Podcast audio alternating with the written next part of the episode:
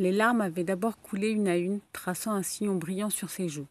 Puis elles étaient devenues de plus en plus nombreuses, formant un torrent impétueux incontrôlable. Laïla les imputa à la fatigue. Elle n'avait pas beaucoup dormi depuis plusieurs jours.